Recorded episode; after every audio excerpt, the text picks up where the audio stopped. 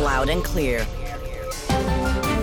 Welcome back to Loud and Clear. I'm John Kiriakou. And I'm Brian Becker. Ecuadorian President Lenin Moreno last week ended fuel subsidies. That act drew so many protesters led by indigenous people, trade unions, and progressive political parties that he had to move the government out of the capital of Quito to the coastal city of Guayaquil. Meanwhile, 10 police officers were taken hostage and were forced to carry the coffin of an indigenous activist who had been killed the day before. They were later released. We're joined from Washington by Patricio Zamorano, an academic and international analyst and co director of the Council on Hemispheric Affairs called COHA.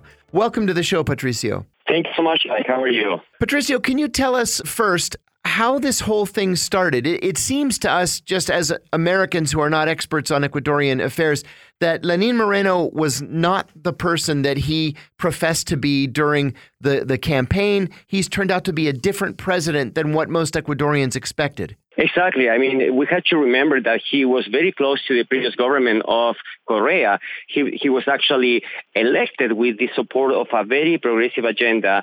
Uh, we have to remember that Correa brought to Ecuador a lot of stability, a lot of uh, a very good social policy.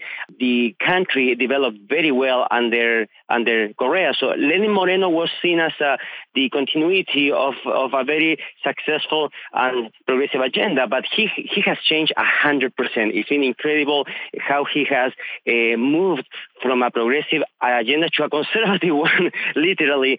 And now what he's doing, and this crisis is because of the fact that he agreed with the pressure and with the policies imposed by the International Monetary Fund. So he's basically affecting the middle class and the working class, eliminating a lot of subsidies, and at the same time, and, and this is uh, at the heart of the situation, at the same time, forgiving a lot of debts from the private sector, banks, big companies that that haven't paid taxes in more than 10 years.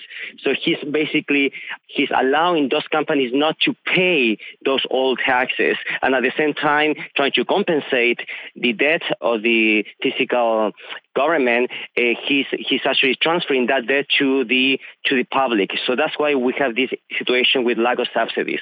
Tell us also about uh, the seriousness of having to move. I've never heard of a government having to move to another city. I think it's happened before in Ecuador. Has it? Is that is that a thing in Ecuador? Well, it's quite rare, but it represents also a very ironic situation because Guayaquil actually is a richer area of, of the country. is a, is a city that actually uh, is very proud of its independence, political independence, economic independence. Most of the big leaders of the country, especially on the private sector, bank owners, big corporation, they actually are based on Guayaquil. So it's a city that tends to be a little more conservative. Actually, President Correa was was a student there in the in one of the uni, the universities. So in fact, it's a, it's an area uh, kind of that represents the old power of Ecuador. So the fact that the government has had had to move there is very is very representative of the of the lack of connection of Lenin Moreno with the base that actually elected him, right? Patricio, um, if this had been happening, these these kind of intense protests where the government actually has to leave the capital city and declare a new capital, if this had happened in Nicaragua, if it had happened in Venezuela, every American would be given a, like a real lesson from the U.S. media about the cause of the people, and yet the the protests in Ecuador are not getting that much coverage. Why why is that? Sure, I think there is a huge double standard here because we have uh, the human cost has been horrible. We have already five people dead confirmed in this uh, confrontation with, with the police and uh, state officers. We have more than uh, hundreds. Uh, some media outlets are are talking about uh, up to 500 injuries, injured people. we have also arrest almost 500 as well. The situation situation is really is really chaotic, and yet you don't have the same coverage in comparison to what we have seen against Venezuelan government or the Nicaraguan government. This is a very bad social uh, situation. It's not the, the first time. We have to remember that Argentina under Macri is also under a huge social crisis poverty rates are increasing. Argentina is also doing a lot of policies inspired by the IMF, which is very similar pattern. So we have basically a very bad situation and a double standard. You, you're right. The, the media is not covering the situation there as strongly as in Venezuela, for example, right? I want to ask too uh, about other countries in the region. Uh, Patricio, we've seen a state of emergency declared, for example, in Peru. We we see upheaval in Honduras because the, the U.S. imposed president there now is being accused of taking uh, money from drug cartels. Is this is this part of a of a broader region wide uh, upheaval, or is this specific to Ecuador? No, no, no. This this is a very generic and it's not new as you were asking before this is not new we had the same situation in the 90s we we have a lot of advance of neoliberal policies in the continent they these politicians made people believe that uh, that capitalism was the answer for the social and economic situation. They won elections and then they applied policies that were horrible for the social policies that, that people needed to have a better quality of life. So it's exactly what happened in, in Argentina.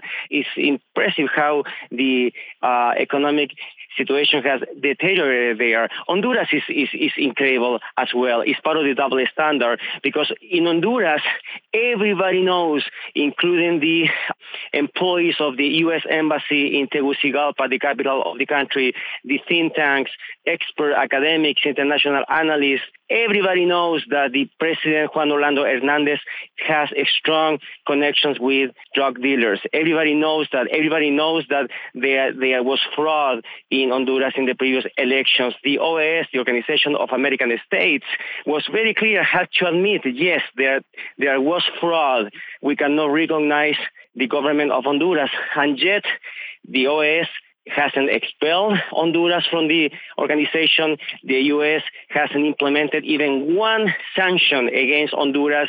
People are actually dying there. Honduras is, is it doesn't matter how small it is as a country, is is is one of the most violent countries in the whole world. The U.S. has a, a, the biggest military base in Honduras, and yet all the drug, uh, illegal drugs come to the U.S. with freedom. So uh, the, Hondu- the Honduran case is really a case study for a huge double standard. We are speaking from Washington with Patricio Zamorano, an academic and international analyst and co director of the Council on Hemispheric Affairs, COHA. I wonder, Patricio, in terms of how whether the outcome of, of this mass movement in Ecuador does it have I mean, we've talked about the fact that it's not a separate from what's going on in Latin America. But my question is could it actually shift things back to the left somewhat? Again, the, the leftist and center left governments of Latin America have been pushed or overthrown or toppled, and sometimes their leaders have been imprisoned, like in the case of Brazil. Could things start to go in the opposite direction? I think so. Uh, we have to remember that for good or for bad, Latin Americans in general tend to be pragmatic. The polls that are implemented at the continental level confirm that Latin Americans really are looking for the improvement or the quality of, of life. So they are very sensitive, especially independent voters. They're very sensitive to any any any promise regarding the uh, especially the, the economic well-being of their families. They're very sensitive to populism in that sense. Uh, but uh, so that's why they actually move to right wing candidates when they promise a better quality of life. That was exactly the case in, in Peru when they moved from uh, Ollanta Humala, uh, in, in, uh, in Argentina when they actually supported Macri, in Brazil when they were supporting Bolsonaro now. Uh, all of those countries, all of those countries have now a very strong and deep economic crisis.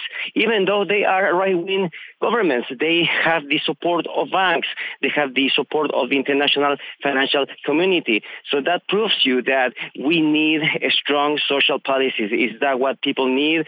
Otherwise, you create a very unstable situation. We have to remember that the Latin American countries are not developed. We are very sensitive to uh, international fluctuations of uh, oil and minerals and all those products that are actually produced in Latin America. So we need really a very strong state trying to compensate the injustice of the of the of capitalism. So I would say that yes, you may be right, but no, not because of a ideological reasons. I would say that people are going to realize that these policies, eh, eh, extreme policies, where they're they're trying to wipe out everything all the progress that was done in the last decade. That was impressive. We'll leave it there. I'm sorry to say that we're out of time. We were joined from Washington by Patricio Zamorano, academic and international analyst and co director of the Council on Hemispheric Affairs, COHA. You're listening to Loud and Clear. Stay tuned. We'll take a short break and come right back. Loud and Clear